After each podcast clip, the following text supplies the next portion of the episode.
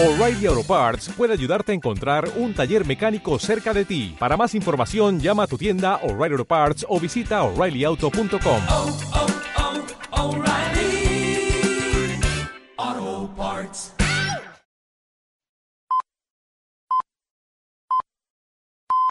Peggy 18.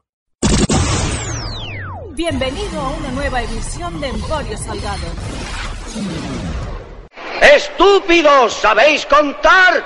1, 2, 3, 4, 5, 6, 7, 8, 9, 10, 11, 12. Yo os digo que el futuro es nuestro. Si es cierto que sabéis contar. ¿Me follaríais? Yo me follaría. Me follaría saco. Con el patrocinio de adptv.com y videochaterótico.com. ¡Ay, jovencísimos hijos! Vuestra época es terrible. Constantemente se atenta contra la paz de las gentes de bien, incordiando el confort y el bienestar de las familias honradas y trabajadoras.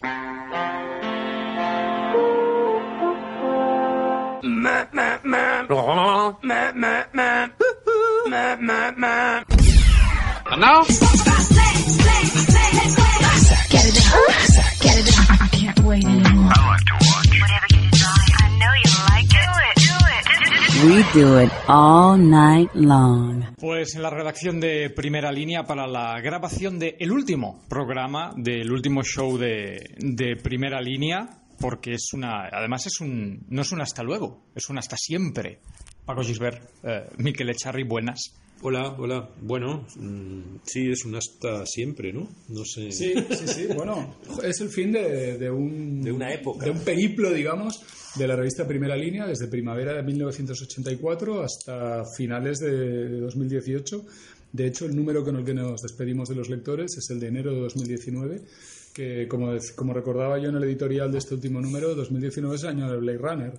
Y hombre, todos los que éramos críos en los años 80, eh, el 2019 nos parecía un futuro lejanísimo y además un futuro al que ni siquiera valía la pena llegar. Porque si incluso en Los Ángeles iba a haber lluvia ácida, imagínate el resto del planeta, ¿no?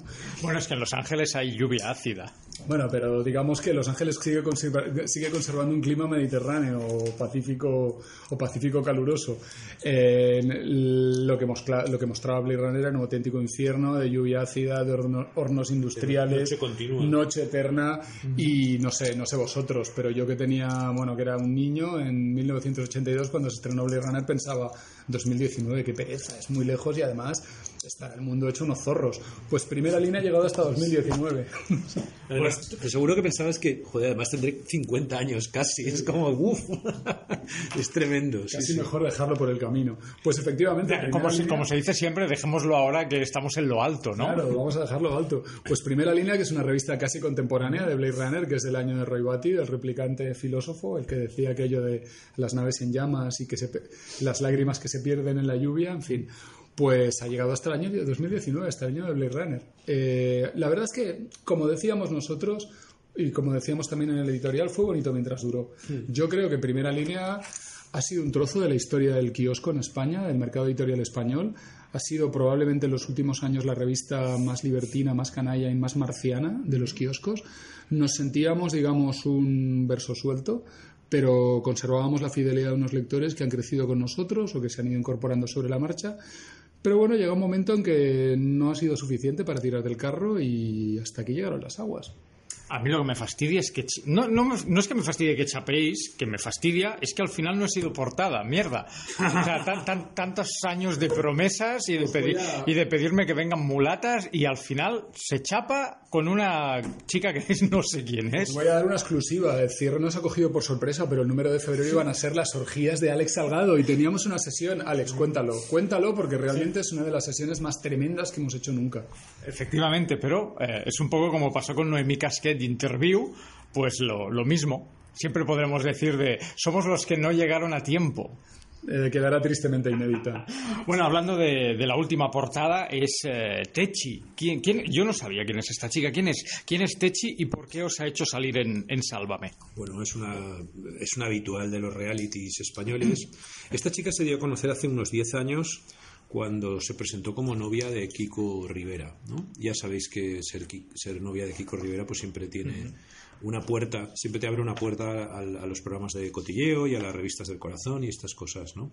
Desde entonces, bueno, ha ido, ha ido labrándose una carrera por, en solitario y sobre todo su gran impacto fue en el último Gran Hermano VIP. Eh, los que lo visteis, pues eh, ahí comprendisteis un poco la, la- la dimensión de esta chica, que además eh, eh, nos sirve para cerrar, como decía Miquel hace un rato, una etapa de primera línea, pero sobre todo es su primera, su primer desnudo eh, en una revista española, con lo cual, en una revista en general, ¿no? La podríamos llamar gafe porque sale en la portada y cierra la revista. No, no, hombre, no, nadie es gafe de nada. O sea, esto, mm, cuando lo hicimos, pensamos además, pensamos y pensamos, seguimos pensando que, que, que es una magnífica portada, que, el- que la, la entrevista que le hace Torito y el reportaje que le hemos hecho es una auténtica bomba. Yo creo que eh, tiene un interés objetivo para todos los seguidores de este tipo de programas y de este tipo de, de prensa y estas cosas. A mí me parece extraordinariamente interesante y creo que era una de las portadas, creo que es una de las mejores portadas que hemos hecho. Iba a decir este año, no porque solamente hacemos esta, pero en los últimos, en los últimos dos o tres años, ¿no? Eh, El tener a Techi en exclusiva que ninguna revista la ha tenido antes en portada desnuda, eh, me parece extraordinario. Además, por lo que veo aquí, eh, habla de drogas, habla de sexo, habla de, de los vicios que tuvo antes de, de ser madre.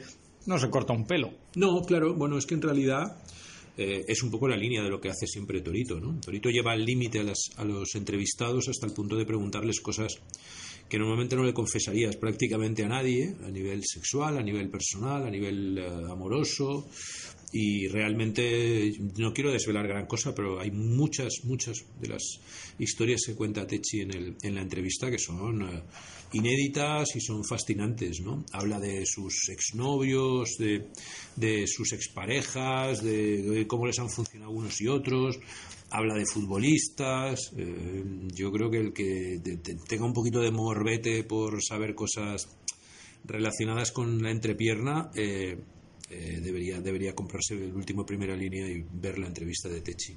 Yo esta mañana me he desayunado con mi cortada y mi cruzán, he mirado las alertas del móvil y la que ve encima de todos po- ponía confesiones sexuales de Techi Cabrera.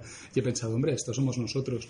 Y efectivamente eh, avanzamos en exclusiva en la edición de Sálvame Deluxe del sábado una parte del making of que podéis encontrar a partir de mañana en la web de Primera Línea con Techi Cabrera en, en el making of y las confesiones sexuales son absolutamente espectaculares. Eh, a ver, os voy a dar un pequeño avance, pero realmente es que hay que leerlo para creerlo. Techi nos cuenta que Kiko Rivera es un estupendo amante que la ponía a 8.000 revoluciones y a 20 uñas, ojo con esto, y que es el famoso que mejor le ha funcionado a nivel sexual. Kiko Pues- le ponía pues- muy cachonda. Pues yo no me lo creo. Kiko Rivera, ¿eh? Kiko Rivera. ¿En qué momento hemos dejado de llamarlo Paquirrín? Desde el momento que, que hemos descubierto que es una máquina sexual, creo que llamarle Paquirrín no, no procede. Pues lo llamamos Paquirrón, pero, caso- pero no sé, es, es En como... todo caso, en todo caso Paquirrón. Paquirrín es demasiado inocentón para un tipo que al parecer es un auténtico miura, ¿no? Y bueno, Techi también cuenta algo Esa que... analogía torera es como muy familiar. Como ¿no? muy bien traída. Muy bien ¿no? traída Como por muy el del padre, claro, claro. Muy bien traída. bien, es muy una bien. pena, es una pena. Son parte de las lágrimas que se quedan en la lluvia con el cierre de primera línea. Que ¿Otra este vez Blade Runner? Este sentido tan fino de la metáfora que nos gastamos en la redacción vamos a tener que dedicarlo a otras cosas. Sí, sí. Pero me gustaría, no- ya que hablamos de un replicante filósofo, me gustaría hablar de una chica de portada filósofa, porque una de las cosas que hemos destacado de Techi es una reflexión que todos suscribimos. La gente debería follar mucho más porque segregas endorfinas. Eso es lo que hemos intentado en primera línea a lo largo de los años. Ayudar a la gente a segregar endorfinas.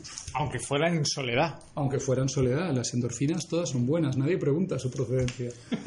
Oye, eh, saltamos a, a un artículo sobre cines y series titulado Un, un año al desnudo con montones de, de famosas y todas muy famosas. Sí, nosotros, eh, bueno, los que leéis la revista y los que oís este, escucháis este programa, eh, sabéis que en muchas ocasiones eh, recurrimos a, los, a, a los desnudos en las series y en las, en las películas para recordar o para hablar de chicas o de actrices que nos gustan. ¿no? En este caso hemos decidido seleccionar un- con, la, con la ayuda de varias webs especializadas los mejores desnudos del año, en tanto en el cine como en la televisión, y los hemos eh, sacado en nuestra revista. ¿no? En- hemos sacado a Jennifer Lawrence en Corrión Rojo, a Dakota Johnson en 50 Sobras Liberadas, Bella Dane en Troya, Lucy Hale en Dude, Aubrey Plaza en Legión, Laia Costa en Dark Butter, Debbie Mazar en Art de Madrid, etcétera, etcétera. ¿no? Un Uma Thurman. Uma Thurman, un ramillete de estrellas eh, de las cuales pues os contamos quiénes son, dónde se han desnudado y cómo ha sido ese desnudo. Y además el fotograma exacto del, del Y- desnudo. Y exactamente. Bueno, siempre que hemos sido capaces de encontrarlos y no hemos buscado una alternativa. Exacto. Bueno, pero, pero, eh, yo creo que excepto en el caso de Debbie Mazar, que es, eh, no hay fotos eh, del- de captura del, del desnudo de la serie de Madrid, en el resto eh, hemos encontrado todos. o sea, Por cierto, gran serie. Sí, sí, sí, maravillosa, maravillosa, me gustó muchísimo. Y, y bueno, pues esta es, esta es la, una foto sexy de la chica, eh, el fotograma, como decías tú, Alex, y una explicación de, de lo que son los mejores 12, 13, no sé si son 12 o 13, los mejores desnudos del año. Creo que son 13, eh, un poco en la línea que tú mismo sugerías, que este número es gafe. ¿Ves? De hecho, Busca de algún hecho, diálogo sobre gafes en, en Blade Runner. En el momento en que apostamos por los 13 desnudos más potentes del año, no se nos ocurrió que efectivamente podía ser un número de malfario. ¿Cuánto tardó en sonar el teléfono? no mucho, la verdad es que no mucho. El 13 no es un número de malfario, yo creo, ¿eh? Esto es, es una fama inmerecida para el 13. Yo creo que eso se debe a la última cena, ¿no? Al menos es lo que he oído toda la vida. O a Josema comensales- Yuste y, y al otro. Esto, es, pues, esto, es posteri- esto es muy posterior, ¿Tú hombre. crees que martes y 13 son posteriores a la última cena? Yo no lo tengo muy Yo creo que claro. estaban ya allí. Yo los, veo, yo los veo más bien en la prehistoria, ¿no? Oye, hablemos de bellezas tatuadas, carne, huesos y, y tinta. Un, como siempre, una recomendación literaria en la última recomendación literaria de, de primera línea. Literaria y gráfica, porque lo que estamos hablando es de nuestros portfolios. Yo creo que han sido una parte importante de primera línea en los últimos años. Hemos hecho un recorrido, digamos, por el mundo del erotismo buscando a los fotógrafos más exclusivos y exquisitos. Y la verdad es que nos despedimos a lo grande con las fotografías de Christian Saint en su libro Tattooed Beauties que básicamente es un recorrido por, bueno, por, la, por una serie de modelos tatuadas a las que él hace fotos eh, con un punto de manierismo muy atractivo. Por ejemplo, estoy viendo en la página 44 una chica haciendo una extraña acrobacia que, bueno, que tiene un contenido erótico indiscutible, pero además la composición de la foto es una auténtica maravilla. Christian Saint es un hombre que hace auténticas auténticas fantasías posmodernas con su fotografía y encuentra, bueno, mm, modelos que van en la línea de lo que se llama hoy en día lienzos tatuados, o sea, mujeres bellísimas que complementan su belleza con tatuajes eh, muy aparentes y muy imaginativos y muy estéticos. Pues yo este me lo compro, palabra, pa- me, me es me lo pido para Reyes. Me ha gustado mucho. La verdad es que el, el- el libro y las fotos que reproducimos son fascinantes. Es- Yo no soy muy fan del, de las chicas tatuadas, pero realmente me parece tremendo. O sea, están muy bien, muy bien. Son, son maravillosas las fotos, son preciosas las chicas, los tatuajes que hay que aparecen eh, son muy bonitos. O sea, yo creo que es un, creo que es uno de los mejores libros, como, como decía Miquel y como decías tú, que hemos reseñado en los últimos tiempos, porque está muy bien, muy bien, muy, muy chulo. Y te gusten o no, a mí ya te digo, no, no soy muy fan de los tatuajes, pero aún así me parece muy chulo, muy bonito. esto. Por eso nunca me has tirado los trastos. Claro, eso- esa es la razón, por fin lo has descubierto. De hecho, en esa línea de número póstumo de primera línea, de despedida de los kioscos y de los lectores, Christian Saint es un fotógrafo por el que hemos apostado varias veces. De hecho, varias fotos suyas aparecían en un recorrido por las tendencias eróticas de los últimos años en nuestro número de 30 aniversario. Y la verdad es que despedirnos con él, pues hay algo de justicia poética en ello. Es uno de los fotógrafos cuya estética, fotógrafos eróticos, cuya estética más nos convencen. Sus fotos son potentísimas, tienen un impacto estético tremendo. Y además, haciéndonos ya una paja mental sobre el tema, mm, también diría que, que en el fondo la reivindicación del tatuaje que se ha producido en, es- en este, en este momento de la historia en el cual ha durado Primera Línea, cuando Primera Línea surgió en el año 85, el tatuaje eh, estaba recluido, digámoslo así, a, a gente que estaba en la cárcel, marineros y algo así, ¿no? Al gueto.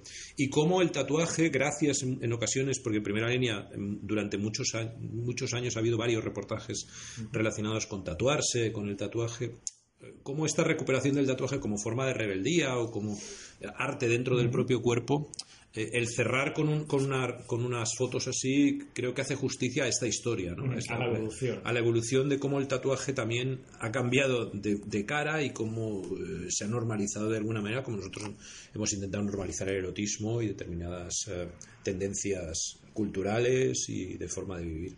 Oye, para ir acabando, ¿qué hace? Qué bien me que este sí. rollo, ¿eh? ¿Qué, qué hace la Veneno en el último número de, de primera línea? Hombre, pues la verdad, eh, en este número ha habido una serie de casualidades que yo diría que han sido casi, bueno, momentos, digamos, de, de- epifánicos, ¿no? Es curiosísimo que en el último número de primera línea hayamos apostado por la Veneno, porque la Veneno es un personaje que creció en las, en las páginas de primera línea. De hecho, recibimos hace unos días la llamada de una de sus hermanas que nos decía que la exclusiva que vendió a primera línea hace si mal no recuerdo, más de 20 años, fue la primera vez que la veneno apareció en prensa nacional. Eh, además, hacerle- mm, también dio la casualidad de que nosotros publicamos la última entrevista con la veneno antes de que falleciese, es decir, la dimos a conocer en la prensa nacional, publicamos su entrevista póstuma, que apareció muy pocos días después de su muerte. Además, con un titular frívolo del que nos arrepentimos, porque la veneno, con esta tendencia suya a dar espectáculo canallesco, decía: Me he follado un millón de famosos, no, un millón de hombres, decía. Y nosotros lo pusimos como titular de portada, fuimos a la imprenta antes de que muriese. Obviamente, si hubiésemos sido conscientes de que era su última entrevista, hubiésemos buscado un titular No, y un no- poco menos escandaloso no y un pudimos poco más reti- no pudimos retirarlo, No no pudimos, pudimos retirarlo. modificarlo. Y es curioso que en el último número de primera línea, eh, Alexander nos propusiese hacer un repaso dos años después de su muerte del fallecimiento de la veneno, titulado La veneno, el triunfo de lo políticamente correcto. Le compramos la idea y no éramos conscientes de que iba a salir publicado en el último número de la revista que la vio crecer y de la revista que publicó su entrevista póstuma. Yo creo que todas las señales indicaban el abismo, ¿eh? Y nosotros, y nosotros no lo veíamos. ¡Qué torpe! No, y yo, y yo firmando una hipoteca. Sí, es no sé, es como aquellos chistes de acantilado a 100 kilómetros, acantilado a 50 kilómetros, acantilado a... ¿Qué parte de acantilado no has entendido? no? Pues exactamente eso es lo que ha ocurrido con primera línea. Nos, hemos ido al acantilado, pero creo que hemos ido al acantilado, Paco quizá te lo confirmará, con alegría hasta el último Y momento. con las tetas al aire, que Y es lo, que es lo al aire. importante. Porque quiero deciros que si algo ha sido primera línea, si algo ha tenido primera línea a lo largo de estos años, es que es una revista en la que ha sido muy divertido trabajar y espero que esa, que esa diversión, yo creo que sí. De hecho, tenemos un par de lectores, en concreto tenemos un lector en Penilla del Cayón, un pueblo de Cantabria que nos ha escrito muchísimo y al que queremos mandar un fuerte abrazo desde aquí. Creo que si algo hemos transmitido es nuestro sentido del humor. Evidentemente, la revista es golfa, es canalla, apuesta por el erotismo, apuesta por una visión de la actualidad entre subversiva, gamberra y francamente golfa, pero si algo hemos intentado que sea primera línea es una revista divertida, porque nosotros nos divertíamos haciéndola y hemos intentado divertir a los que la compraban. Y parece que lo hemos conseguido. ¿Tú qué opinas, Alex? Yo, yo opino que sí. Yo opino que sí. Han sido, al menos por mi parte, tres años de, de colaboración, pero han sido tres años muy divertidos. Has echado unas risas con nosotros, ¿no? Me he echado unas risas, me llevasteis una vez de fiesta. Una vez, te hemos llevado- para, el aniversario. Hemos llevado una vez de fiesta en tres años. Debemos ser los tíos más rancios del mundo. No, pero quiero decir, o sea, yo ya llegué, yo llegué cuando no montabais ya las Es fiestas. verdad, Alex. eh, voy, a romper, voy a romper una lanza a favor de nosotros, aunque sea feo. Te hemos fue una llevado- muy buena fiesta. Hemos llevado más de una fiesta, Alex. Desde entonces hemos hecho unas cuantas, tío. Las ninfas y, hombre, sí, hemos hecho... Ah, es verdad, es verdad, es verdad, es verdad. Sí, sí, sí. Una época Es verdad, pues que sí. Han sido unos años, me, me retracto, han sido unos años muy divertidos. Yo lo- Todo. Yo lo que creo es que, a ver, es un- siempre se dice, es una pena que desaparezca una revista, pero que desaparezca esta específicamente, y no lo digo porque yo lleve aquí más de cinco años trabajando y como decía Miquel, pasándomelo bien, porque yo me lo he pasado muy bien haciendo la revista, sino porque yo creo que en el fondo es una revista que desgraciadamente es anacrónica, está fuera de su tiempo, pero que, en muchas ocasiones deberíamos reflexionar y pensar si no es necesaria. O sea, si no es necesaria este punto de libertinaje en una sociedad como la que se nos está quedando tan tan marcada por no es que hasta aquí puedes decir hasta aquí puedes reírte hasta aquí puedes eh, enseñar hasta aquí puedes Es que obviamente el cierre no tiene nada que ver con eso, pero sí que en Twitter se veían mensajes relacionados, en plan de la censura, la censura, la censura. Primera línea o interview hace un año desaparecen cuando justamente hacen más falta que- para, para demostrar que no nos estamos volviendo lelos. Es que la realidad, yo no quiero. Yo, yo, yo es que os quiero contar la verdad porque creo que es lo que os merecéis. No, no hemos sido víctimas de ninguna conjura extraña, no nos derrota la censura, no nos derrota ningún movimiento en las redes sociales, como se ha dicho estos días, ni ninguna ideología. Primera línea No ha cierra. sido Vox, ¿no? No, primera línea cierra y quiero ser muy honesto con esto por razones económicas, porque nos, ahora tenemos menos lectores que hace cinco años y menos que hace diez años. Esa es la realidad. Eh, pero creo que también es un síntoma de una, de una sociedad, una sociedad libre, una sociedad democrática como es la española, que ha decidido voluntariamente ejercer una autocensura que nosotros no compartimos. Eso es lo que ha acabado de matar a primera línea. Digamos, el erotismo tiene ahora unas connotaciones que no tenía hace unos años. Yo crecí en un mundo, y tú también, y vosotros dos también, en que, el erotismo, en que el erotismo era sinónimo de libertad, en que la exhibición impúdica del cuerpo y en que bromear sobre el sexo y en que contar eh, intimidades sexuales era sinónimo de libertad, de subversión, de luchar, digamos, contra una visión pacata y estrecha de lo que eran las buenas costumbres. Nosotros hemos reivindicado en todo momento las buenas, malas costumbres, que para nosotros es el hedonismo, vivir la vida abiertos al placer, algo tan sencillo como esto, un placer que no vaya contra nadie y que no, haya, y que no haga daño a nadie, un placer a favor del propio cuerpo y a favor de la propia mente. Y bueno, nos hemos quedado sin hueco, nos hemos quedado sin hueco porque yo creo que la sociedad española sigue siendo tan hedonista como siempre, pero se avergüenza en público de su hedonismo, al menos en lo que tiene que ver con el sexo. Y no me quiero poner trascendente. No, pero, pero sí es cierto que hubo una época, la época de los días, eh, el día, el día de la bestia, Acción Mutante, las Killer Barbies cantando, el, dos, el 2000 maníacos como fanzine. O sea, hubo una época que se ha ido a la mierda absolutamente. Y, y es aquello de España, no te reconozco. Y nosotros nos quedamos en eso, Alex. Somos los últimos de Filipinas de- del erotismo gamberro, Mm. del erotismo subversivo. Porque nosotros, eh, es evidente, no nos vamos a poner exquisitos. Eh, se hacen muchas bromas sobre si Primera Línea es una revista sobre pajilleros. Nosotros reivindicamos a los pajilleros, reivindicamos el, el onanismo como una práctica onanista perfectamente sana y perfectamente legítima. No nos avergüenza que digan de nosotros que somos una revista de pajilleros. Es más, estamos orgullosos. Pero en primera línea hay algo más que pajas. Y hay esta cultura de la subversión, esta cultura de la- del canalleo, esta cultura del desenfado que la hemos reivindicado porque nosotros intentamos vivirla, porque la vivimos en nuestras vidas. Hemos sido unos golfos vocacionales y hemos hecho una revista golfa. Y por desgracia, basta ver las redes para ver que el golferío, pues ahora tiene mala prensa. Sí, y además yo siempre pienso que este, cuando muere una revista de este tipo, la gente, no, es que es una vergüenza. Bueno, si, si toda la gente que se queja o que es que es una pena que se muera, es que es- hubiera comprado la revista, las revistas no cierran. Esto ya lo, ya lo decía yo cuando cerró Interview, ¿no? Es que después de tantos años... Pero esto pasa siempre que se muere un famoso, que de repente todo el mundo era fan. Sí, pero, pero una cosa es ser fan y otra cosa que si tú cada mes hubieras ido al kiosco y te hubieras gastado los 5 euritos que vale primera línea, pues probablemente primera línea no hubiera cerrado nunca. O sea, si toda la gente que ahora, oh, es que es una vergüenza, pues si hubiera gastado los 5 euritos cada mes, pues no pasaría, porque realmente, como decía Miquel, y es verdad, cerramos por cuestiones económicas, como todas las revistas que cierran. O sea, una, una cosa es que un, un número te lo, te lo censuren, como ha pasado con el jueves, con Mongolia, con... A nosotros no nos han censurado nunca nada, eso también es cierto. Pero es cierto que cada vez nos compra menos gente. Y si todo el mundo que se rasga las vestiduras pues hubiera ido al kiosco cada mes y hubiera comprado, que se gastan 5 euros, que tampoco es tanto dinero, pues probablemente primera línea no habría cerrado. Pero obviamente un cierre siempre es algo doloroso, pero yo prefiero el cierre por estos motivos que realmente por censura. O sea, eso hubiera sido mucho más gordo. Quiero insistir mucho en esto y además quiero dar las gracias al Grupo Z porque si Grupo Z nos ha dado algo eh, en primera línea es libertad. Libertad para hacer la revista tal y como nosotros creíamos que, que había que hacerla, que valía la pena hacerla. Hemos hecho una revista divertida porque hemos hecho una revista sin cortapisas, sin límites, sin censura de ningún tipo, sin más autocensura que la que impone el sentido común. Todos nos autocensuramos en algún momento porque consideramos esto es demasiado, pero nosotros nos hemos autocensurado muy poco. Hemos sido casi tan golfos y tan gamberros como hemos querido. Y aparte me gustaría, bueno, vais a perdonarnos, este, este programa va a ser un poquito más largo de lo habitual, pero quiero, siguiendo un poco en la línea de la lógica de las lágrimas en la lluvia, de las que hablaba el replicante Roy Batty, quiero deciros algunas secciones que se quedan en la cuneta ahora que cierra primera línea y que creo que forman parte, de, digamos, de esta familia de majaras que hemos creado aquí. Por ejemplo, eh, con primera línea se va eh, La Mancha Blanca, que es una sección estupenda que ha llevado durante varios años. muy friki. Muy friki. La escritora sevillana Elisa Victoria, que empezó y acabó siendo un perfil de actrices porno, pero desde un punto de vista tan lateral, tan marciano, tan raro, tan personal, que muchas veces hablaba de cualquier cosa menos de porno, acompañado de unos estupendos dibujos, unas ilustraciones brutales de Adara Sánchez. Eh, Adara y Elisa han sido uno de los tándems maravillosos que ha habido en las páginas de primera línea. Y bueno, esta última eh, la estábamos leyendo, dedicada a Venus Lux, es que no dábamos crédito, es que Paco y yo alucinábamos, o sea, con lo bien que escribe Lisa, que escribe como Los Ángeles, pero sobre todo con lo original que es su pensamiento, con la manera tan personal que tiene de pensar.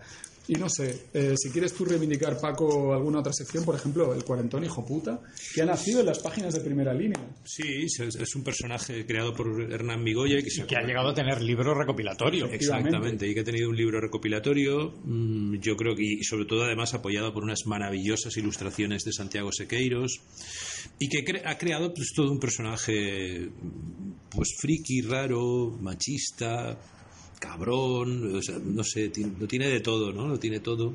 Y sobre todo con un sentido del humor mm, maravilloso, ¿no? Porque hace que, el- que el- que tomarse la vida de otra manera.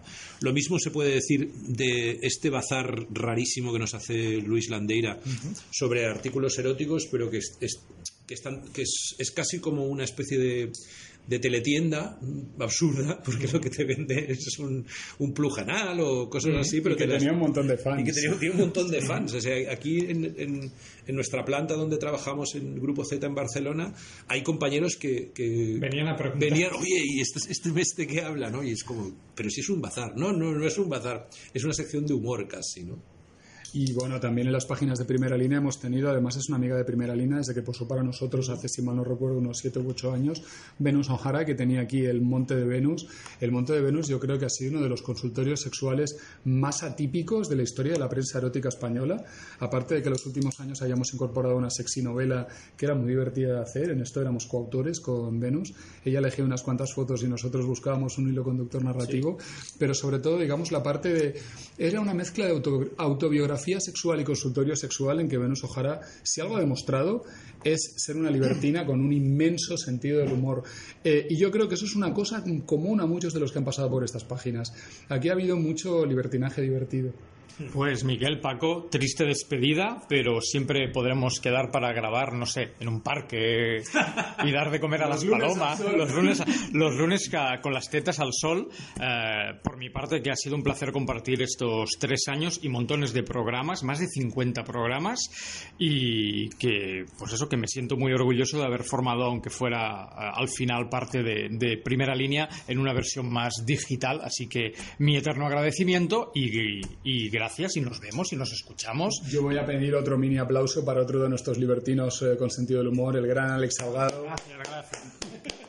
Que ha sido, digamos, un colaborador indispensable. Ha sido un placer tenerte aquí todos los meses, traerte el quinto pino para que vinieses a hablar un rato con nosotros. Mil gracias, compañero. Yo la vergüenza que he pasado Yendo en el con- autobús. yendo en autobús y metro con primera línea debajo del brazo, yo pensaba que no lo iba a pasar con 40 años. Pero tú has descubierto las bolsas de plástico no transparentes, que son una buena manera de no, no, pero, pero si la quiero leer, Ah, bueno, claro, porque tú querías lucirla con orgullo y al mismo tiempo no pasar vergüenza. efectivamente. Pero he descubierto maneras de, de girarla y, y que no se note lo que estás leyendo. o plastificarla, plastificarla y poner por, no sé, eh, poner unas falsas cubiertas del viejo topo o alguna revista culta, ¿no? Pues lo dicho, Miquel Paco, muchas gracias y siempre, siempre quedarán eh, los recuerdos eh, tanto en papel como en, como en MP3. Un abrazo. Un abrazo, Alex. Gracias. Gracias, Alex. Acabas de escuchar Emporio Salgado Con el patrocinio de adptv.com y videochaterótico.com.